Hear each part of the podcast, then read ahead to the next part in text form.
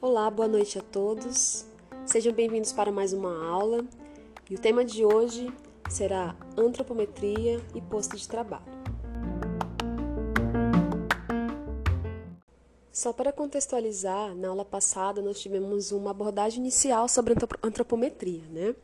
E lá naquela aula nós falamos sobre os tipos de medidas antropométricas, que elas podem ser então medidas estáticas, medidas dinâmicas medidas funcionais.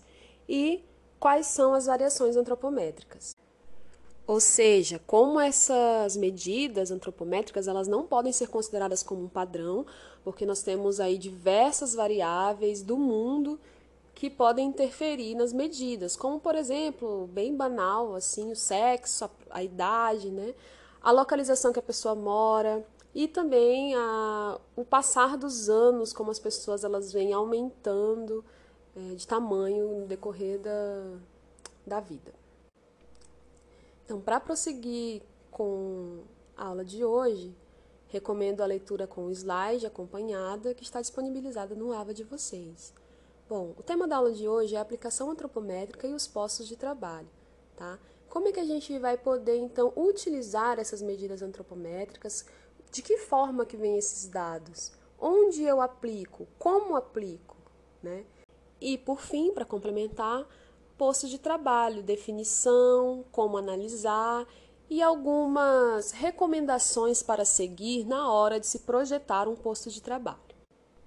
Quando eu falo em antropometria e penso nas variáveis, e como é que isso vai ser aplicado, eu sempre lembro de um exemplo muito engraçado que rodava pelas redes sociais da expectativa versus realidade. Logo que as compras na China pela internet, aqueles sites do tipo AliExpress, começaram a ficar populares e as pessoas começaram a comprar roupas nesses sites. E várias postagens foram surgindo, né, de zoeira, de como essas roupas chegavam e elas simplesmente não cabiam nas pessoas. Claro, né, que existem vários é, motivos para que isso aconteça, mas eu trago isso para ergonomia e para acessibilidade dentro de antropometria a partir do momento que nós estudamos que uma das variações é a própria variação da etnia da pessoa, né? Então, a etnia vai ter influência assim nas dimensões que, ela, que essa pessoa vai ter. É claro que sempre tem as pessoas que fogem aí dessa regra, que na verdade toda regra tem a sua exceção, né? Mas se nós formos pensar, as pessoas que são asiáticas, elas são menores, né? Elas têm um quadril menor e aí chega aqui para as pessoas, para as mulheres brasileiras e é um choque de realidade. Partindo disso, nós já sabemos então que a antropometria não pode ser um, seguida como se fosse um padrão. No entanto, para facilitar a vida dos projetistas, vários estudos são realizados e são elaboradas tabelas de antropometria, tabelas com as medidas antropométricas de uma determinada população, certo? No próximo slide, eu mostro para vocês um exemplo de como é que vem essas estatísticas antropométricas, como é que esses dados estão são mostrados então em uma pesquisa. Tem uma tabela mostrando aí uma coluna das dimensões, né, dos segmentos corporais. Então, tem vários segmentos. Aqui, nesse, nesse caso, que é uma tabela brasileira, tem 29 segmentos. E ali tem uma coluna para mulheres e uma coluna para homens. E é dentro dessa coluna para homens e dentro da coluna para mulheres, tem várias subcolunas, vamos chamar assim, três, melhor dizendo, onde vai mostrar três percentis. E é assim que a gente vai analisar os percentuais das medidas humanas, tá? No slide seguinte, eu mostro para vocês um zoom dessa tabela. Então, ali a gente tem, pegando o primeiro exemplo como uma medida, um segmento, que é a altura total da pessoa, que a gente vai chamar de estatura, né? E ali a gente tem os homens. Dentro dos homens, tem percentil 5, percentil 50 e percentil 95.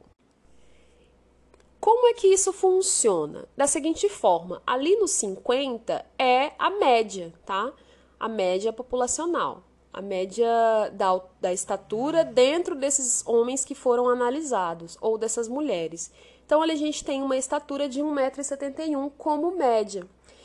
E para abranger o maior número de pessoas, de 1,71 até 1,82, nós atingimos nós atingimos 40, os outros 45% que vai ter essa variável que vai estar entre 1,71 e 1,82. E para menos até 1,59. Observem o seguinte, de 5 a 95 nós temos uma variação aí de 90. Então, dessa forma, abrange-se até 90% da população. É uma forma de abranger mais do que antigamente, como foi falado na aula passada, em que era utilizado somente a média da população. Então, a partir da suposição de que se eu elaboro um produto que tem uma medida que vai ser regulável de 5 até 95, eu consigo atender então maior parte da população do que se eu produzisse um produto com uma medida que é a média. Ok. Pesquisa elaborada, dados compilados e agora como aplicar? As aplicações antropométricas elas vão ser variadas de acordo com princípios. Então, alguns princípios podem ser seguidos no momento em que se aplicar esses dados antropométricos, e são cinco no total. Vamos lá. Na página 8, nós temos o primeiro princípio de aplicação antropométrica, que é a média. Então, primeira forma de utilizar é utilizando a média. Para alguns pro produtos, não tem como fugir, tá? Como, por exemplo, não temos um público específico. Então, a partir desse momento que eu não sei quem é o meu público que vai usar, eu vou usar a média, que está dentro do percentil 50. Alguns exemplos na página 9. Primeiro exemplo, objetos mobiliários de uso coletivo. Então, vamos lá. Bancos de praça, bancos de ônibus, camas, que, camas para um público em geral. Então, esses mobiliários que a gente não sabe o perfil da pessoa que vai utilizar. E são produzidos em grande escala. Normalmente são também aplicados para produtos que não vão ser utilizados com frequência. Então, são produtos com tempo reduzido, com, com uso de tempo reduzido e baixo risco à saúde. Então, ali, um banco de praça a gente utiliza muito raramente, quando vai um domingo sim ou outro não, e quando se lá senta-se na praça. É claro, várias pessoas vão sentar, mas não é uma pessoa só que vai sentar lá todo dia, das sete da manhã até as seis da tarde. Segundo o princípio da aplicação antropométrica, vamos utilizar então os extremos. Então, a gente usa a ponta de percentil 95 ou a ponta menor lá do percentil 5. Quando é que eu posso utilizar? Slide 11. Quando nós vamos fazer projeto de circulação, nós temos que entender que todas as pessoas devem conseguir passar por esse lugar. Então, é muito mais fácil nós aplicarmos um dado do percentil 95, porque vai atender a pessoa mais alta ou mais forte e não vai deixar de atender aqueles que são menores, que vão passar ali com folga naquele espaço. Folga naquele espaço. Agora, pensando pelo contrário, quando eu vou falar de alcance, eu estou sentada em um determinado lugar e o telefone, por exemplo, vai ficar a uma distância de, do meu braço, do meu alcance corporal, né, do meu braço estendido. Qual dado que eu devo aplicar? Bom, nesse caso, quando a gente está falando de alcance, nós vamos utilizar o menor. Por quê? Porque a pessoa que tem o menor braço vai conseguir esticar o braço sem precisar utilizar outros esforços, outros movimentos, vai conseguir atender esse telefone confortavelmente e a pessoa que é grande, para ela não vai fazer muita diferença. Então, resumindo aí o segundo princípio, nós temos que para circulações nós vamos utilizar extremos superiores e para alcances manuais nós vamos e visuais também, nós vamos utilizar o extremo inferior percentil 5. Vamos então partir para o terceiro princípio, slide, slide 12.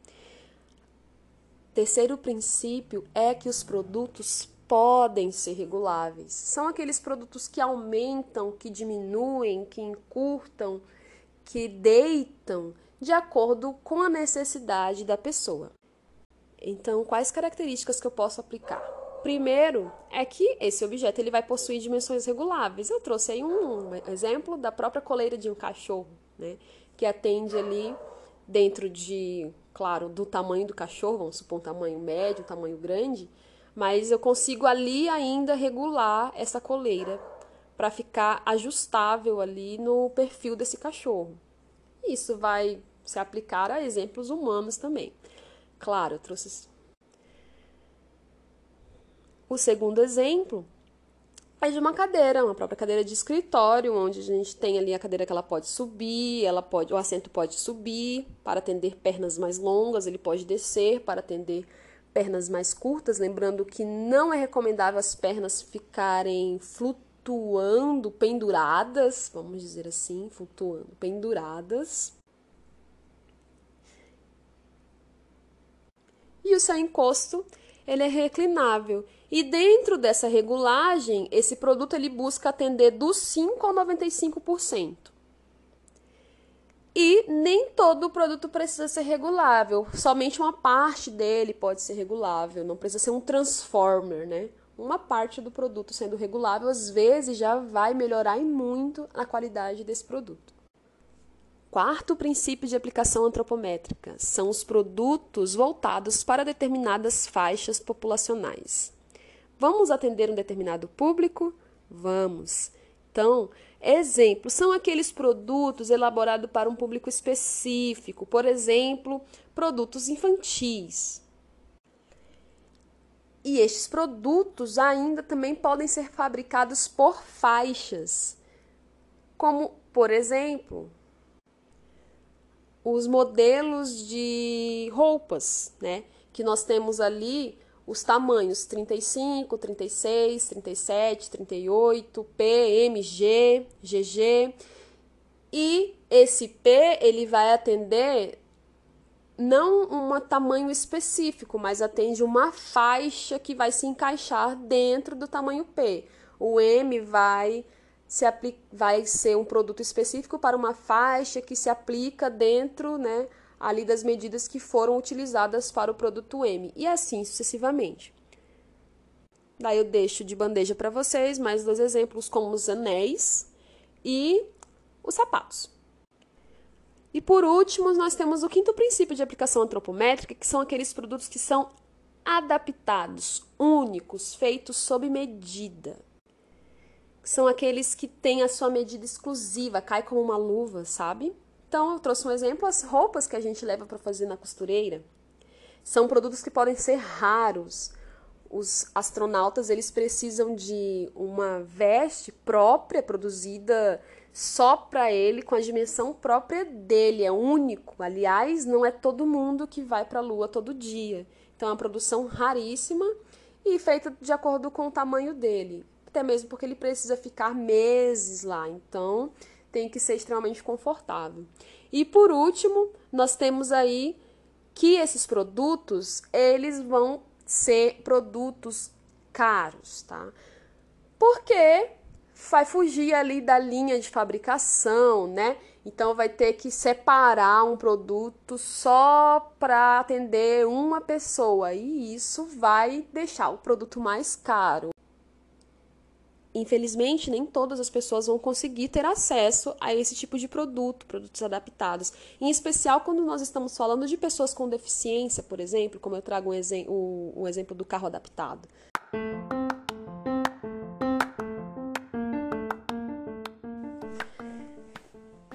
Terminada a primeira parte, agora vamos dar uma pausa. É o momento de você ajeitar sua postura, Dá uma pausa na sua vista se você está o dia inteiro ligado nesse computador. Alongue seu corpo. Estique os braços. Rotacione os pulsos.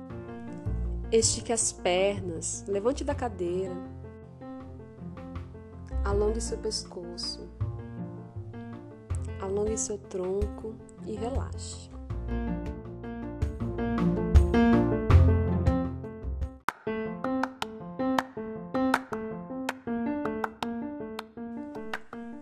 Agora para vocês algumas curiosidades a respeito do nosso corpo. Você sabia que nós temos cerca de 230 articulações? Cada junta pode fazer um movimento angular em uma ou mais direções. A nossa força é transmitida pelo tecido muscular. Pessoas que praticam exercícios têm mais flexibilidade. As mulheres geralmente têm maior mobilidade articular do que os homens.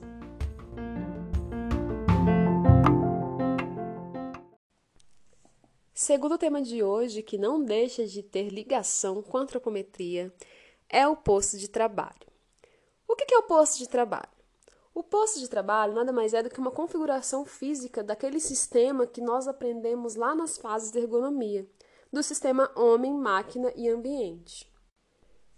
Cada posto de trabalho ele é analisado como uma unidade produtiva, então cada empresa ou uma indústria pode ter vários postos de trabalho. E este posto de trabalho, então, ele vai envolver três fatores: o ser humano, a máquina utilizada para desenvolver essa atividade e o ambiente em que está inserido essa atividade.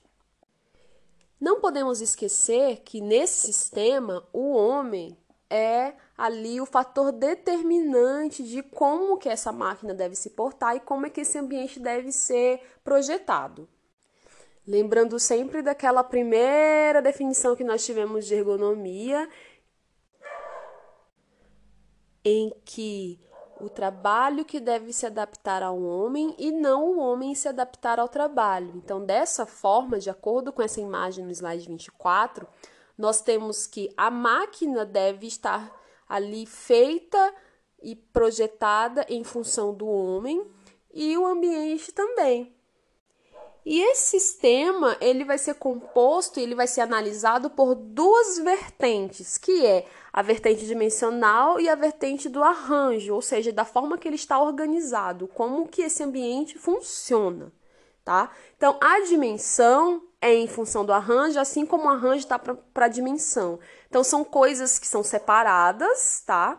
Existe a dimensão da mesa, a dimensão do equipamento, as dimensões antropométricas, que são as variáveis humanas, mas também existe como é que tudo isso está organizado, certo? Onde está a mesa? Onde está a máquina em relação à mesa? Onde é que está a mesa em relação a este ambiente? Então, nós não podemos é, pensar ou colocar as coisas independentes, elas funcionam de modo que conversam entre si.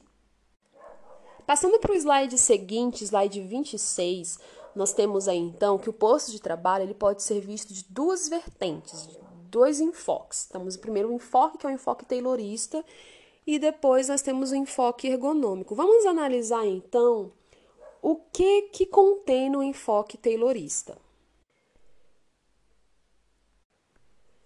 O enfoque taylorista parte do princípio de economia de movimentos. Então, quanto menos movimentos forem necessários para determinar, para praticar determinada atividade, melhor. E esses movimentos devem ser precisos. Então, dentro da economia de movimentos, nós temos aí a primeira parte a ser analisada, que é o corpo. Um exemplo de como utilizar o corpo em prol dessa economia de movimentos é da seguinte forma: as mãos, quando elas iniciam e terminam o movimento juntas, elas estão ali mais ativas e elas estão mais produtivas. E dentro desse conceito, as mãos elas não devem ficar inativas ao mesmo tempo, ou seja, eu sempre tenho que ter uma mão trabalhando, entendeu? No segundo slide, sobre o enfoque taylorista, nós temos ali na página 28, dentro ainda da economia de movimentos, que interfere no projeto das máquinas. As máquinas, então, elas vão vir com pedais, uso de dedos de acordo com a capacidade de cada dedo, e os controles devem ser acionados com mínima alteração da postura, justamente para que economize tempo. Então, quanto menos você se mexe, mais tempo você está produzindo. E por último, arranjo do posto, alguns pontos positivos, inclusive, vem uns exemplos que são as ferramentas e materiais, eles devem ficar fixos numa sequência de uso e devem ficar próximos à pessoa que está manipulando. E que isso, é, mesmo que esteja dentro do enfoque taylorista, ele vai ser também um, um pressuposto que nós podemos utilizar e deve se utilizar como forma positiva para os projetos no geral uma cadeira que possibilite boa postura e o arranjo que deve permitir uma alternância entre um trabalho sentado e um trabalho em pé, que é ali um arranjo adequado, ideal para a maioria dos trabalhos. Agora vamos para o enfoque ergonômico. Dentro do enfoque ergonômico, nós temos ali primeiro, o primeiro objetivo, que é limitar estes movimentos osteomusculares, ou seja, movimentos ósseos musculares.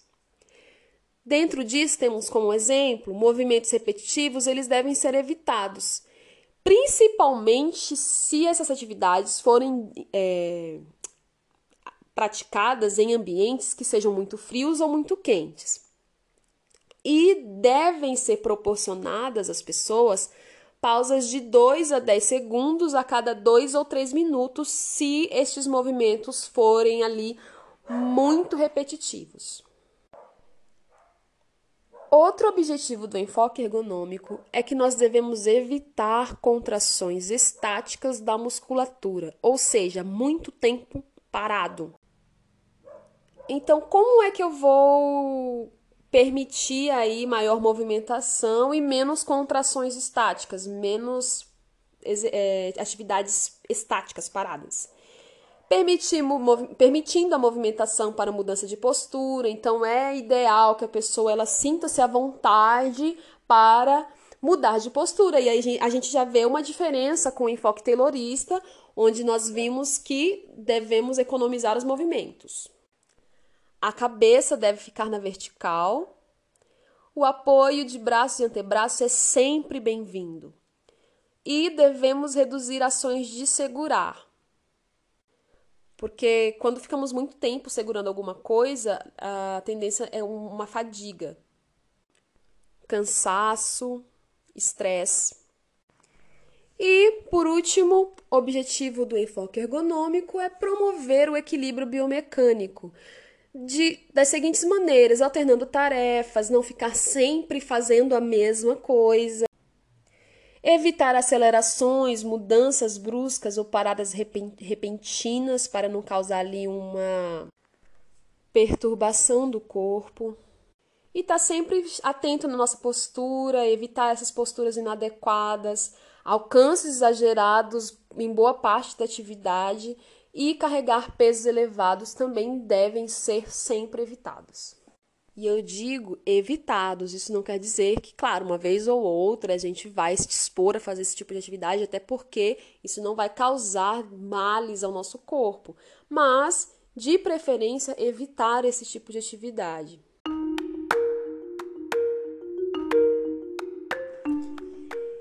E é sempre bom lembrar: o nosso corpo nos dá sinais e a dor é um estado de alerta.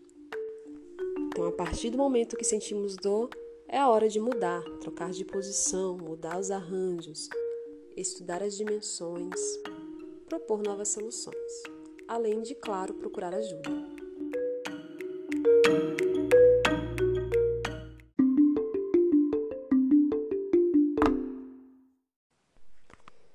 Então, por falar em postura, quais são as posições no posto de trabalho? Bom, essas posições elas vão depender da atividade que está sendo executada.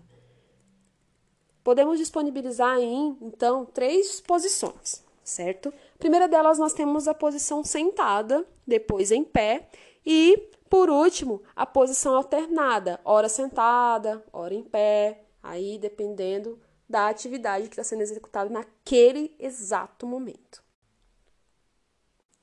Beleza, então. Mas quando é que eu devo propor uma ou outra posição? seguem algumas recomendações. Só vou deixar aqui uma nota para vocês. É claro que nós devemos também analisar a individualidade das pessoas. Nesse caso, algumas pessoas vão preferir fazer determinadas atividades em pé ou sentada, e isso deve ser proporcionado para aquela pessoa. Né? A individualidade ela é algo difícil de ser mensurado. Cada pessoa tem a sua preferência. Mas vamos lá então seguir com as recomendações dos profissionais de ergonomia. São indicados trabalhos sentados para atividades que têm facilidade de alcance dos instrumentos para exercer a tarefa. Quando aqueles instrumentos estão ali próximos, eu não preciso me movimentar tanto para alcançá-los. Quando essa atividade não for necessário erguer instrumentos acima de 15 centímetros do nível da superfície de trabalho, ou seja, acima de 15 centímetros de uma mesa ou de um balcão, por exemplo. Outra aplicação é quando eu não estou praticando atividades que exijam força. E é preferencial sentar para atividades em que eu vou trabalhar com manejo fino. O que é o manejo fino? É aquele manejo de materiais ou de ferramentas em que eu pego as ferramentas com as pontas dos dedos. Ou também atividades de escrita. Quando nós passamos a maior parte do tempo escrevendo em determinado trabalho, é recomendado que essa pessoa fique sentada. No slide 38, nós temos uma imagem de um posto de trabalho sentado. E ali nós temos as medidas de 35 a 45, o alcance confortável que é uma área ótima para trabalhar. Então, aquelas coisas que nós precisamos pegar todo tempo, a todo momento, é preferível que elas estejam entre 30, a 35 e 45 centímetros de distância, que é o momento que nós não precisamos ficar esticando os braços. Já assim, de 55 a 65 já é o nosso alcance máximo, sem precisar levantar da cadeira. E ali ficam aqueles objetos eventuais de trabalho. No entanto, apesar de ser confortável, existem algumas desvantagens para o trabalho sentado. Vamos conhecer agora as vantagens e a desvantagem. A primeira vantagem é que reduz a fadiga e consome menos energia. A segunda vantagem é que reduz a pressão sobre as nossas pernas, já que a gente não vai estar com o peso do corpo inteiro sobre elas. A terceira é que nós conseguimos manter o nosso corpo mais equilibrado, diminuindo a oscilação e ajuda a manter o foco. E por último, permite a possibilidade do uso das mãos e dos pés ao mesmo tempo, já que se estivermos em pé, nós não conseguimos usar todos os nossos membros, claro, porque estamos em pé. E os pontos negativos? Bom, os pontos negativos é que trabalhar muito tempo sentado aumenta a pressão sobre as nossas, sobre as nossas nádegas e pode ser que gere muita dor no quadril. E o trabalho sentado limita a nosso, o nosso alcance. Por quê? Porque nós não temos ali os nossos pés, né? E nem tanto a inclinação do tronco para aumentar o nosso alcance dentro dos parâmetros de antropometria funcional. Antropometria funcional que foi abordada na aula passada, que é a parte em que nós calculamos e temos as medidas ali de alcance de conjugação de movimentos. Agora vamos passar para o trabalho em pé. Quando é que eu devo trabalhar em pé? Primeira dica é para aquelas atividades em que eu preciso levantar pesos acima de 4,5 quilos aproximadamente, claro, porque 4,5 quilos pode ser pesado para determinadas pessoas, fazendo, levantando constantemente, para outras não pode ser tão pesado assim. Então, esse levantamento constante de peso é recomendado que a pessoa trabalhe em pé. Segunda atividade que requer o trabalho em pé é quando nós temos várias estações de trabalho e eu, a minha atividade Nessa minha atividade que eu estou produzindo, eu preciso ficar intercalando de estação de trabalho para estação de trabalho. Terceiro caso é quando eu tenho que me estender para pegar coisas mais longe. Então, quando eu tenho um alcance maior dentro da antropometria funcional, e aí eu preciso ficar em pé para poder trabalhar com a conjugação dos movimentos. E a última indicação para o trabalho em pé são aqueles em que nós precisamos aplicar força para baixo, como por exemplo, encher um colchão de ar, que a gente precisa é, aplicar força sobre uma bomba, ou fechar caixas. No slide 44, a gente tem uma imagem mostrando algumas dimensões de balcões para o trabalho em pé. E ali no primeiro esquema, nós temos as distâncias que são confortáveis, a distância confortável para o alcance do trabalho em pé, a distância que é aceitável e fora disso já começa a ficar extremamente cansativo, que está ali descrito como sofrível. Já no slide 45, nós temos alturas de bancadas que vão variar do trabalho de precisão até o trabalho pesado. Então, cada tipo de atividade, ela vai ali exigir uma altura que vai facilitar e vai exigir menos esforço do homem.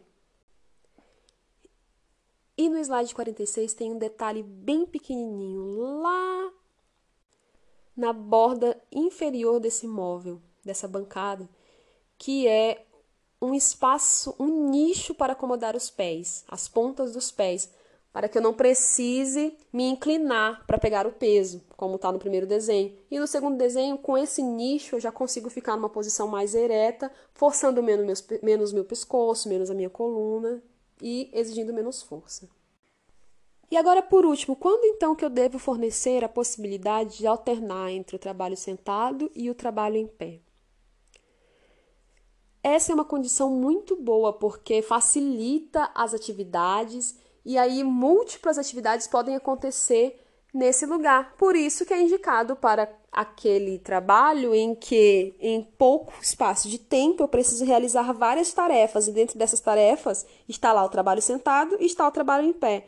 E aí eu, eu projeto um, um meio termo que eu possibilito o sentar e o ficar em pé de maneira fácil e ágil para o funcionário, ou melhor, para o usuário. No slide 49, nós temos um esquema bem legal mostrando ali as alturas adequadas e um modelo de como é que isso funcionaria na prática de um posto de trabalho que alterna essa posição.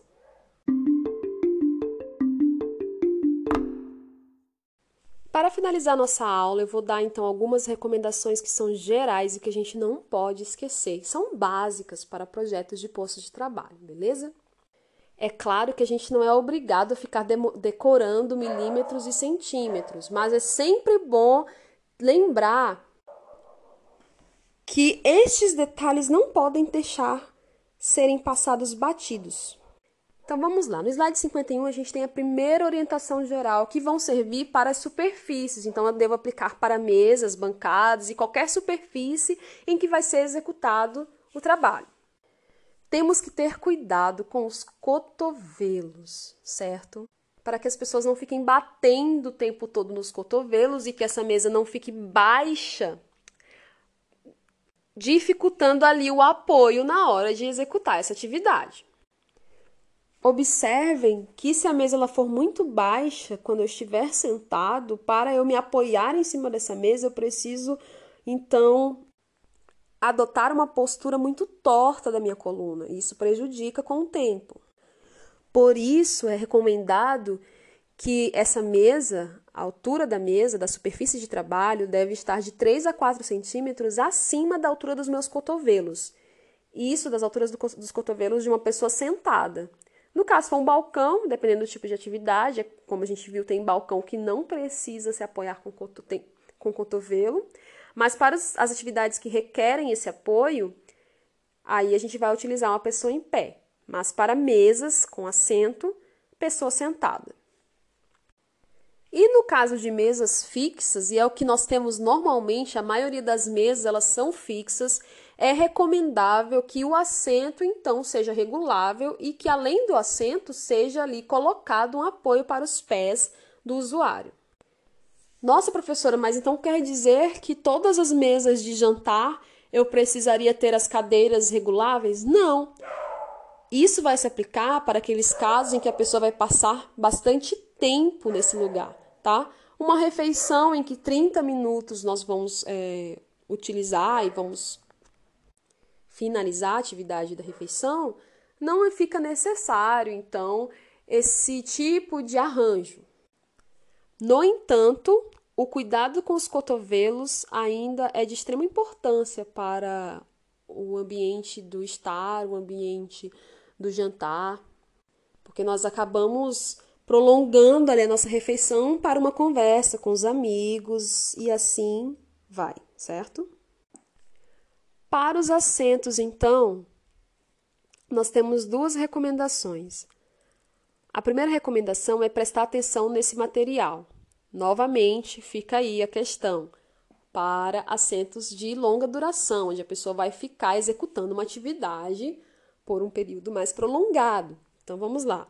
A recomendação é que esse material não seja antiderrapante. Gente, vocês já sentaram em uma cadeira que ela tem uma inclinação, além de ela ter um pouco de inclinação para frente, ela é feita de um material que é escorregadio? Nossa, extremamente desconfortável. E para trás também, porque você acaba indo para trás e encostando, machucando a poplítea, que é aquela região que fica atrás dos nossos joelhos.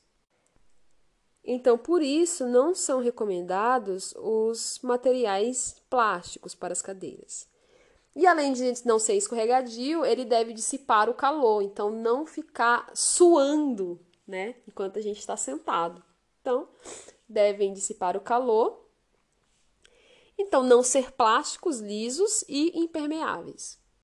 A segunda orientação para os assentos é que, para aumentar o conforto deles, sempre é indicado colocar apoio de braço.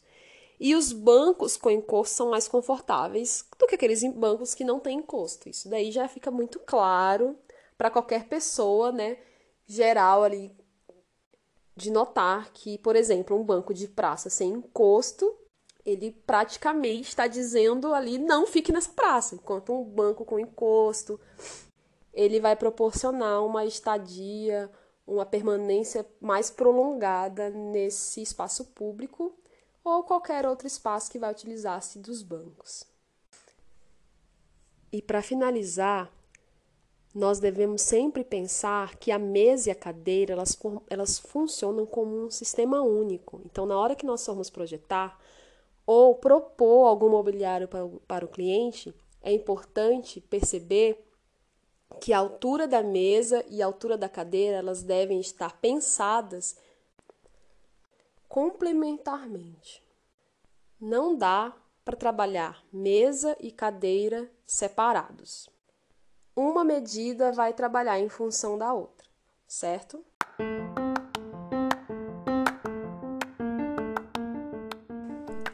É isso aí, pessoal. Essa foi a nossa aula de hoje e espero que todos tenham compreendido e que tenham aproveitado ao máximo o conteúdo.